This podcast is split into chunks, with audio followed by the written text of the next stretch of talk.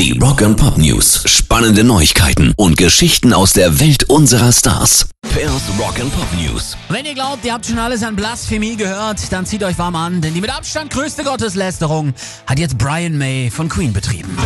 Stop me now. I'm having such a good time.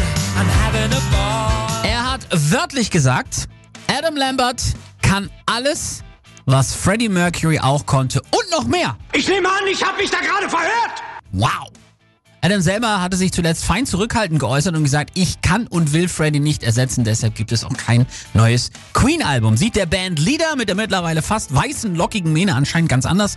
Wir behandeln ihn genau wie Freddie, sagt der Gitarrengott und das klingt ein bisschen danach, als wolle Brian seinen Kollegen überreden, doch für ein neues Queen-Album zur Verfügung zu stehen. Wir sind gespannt.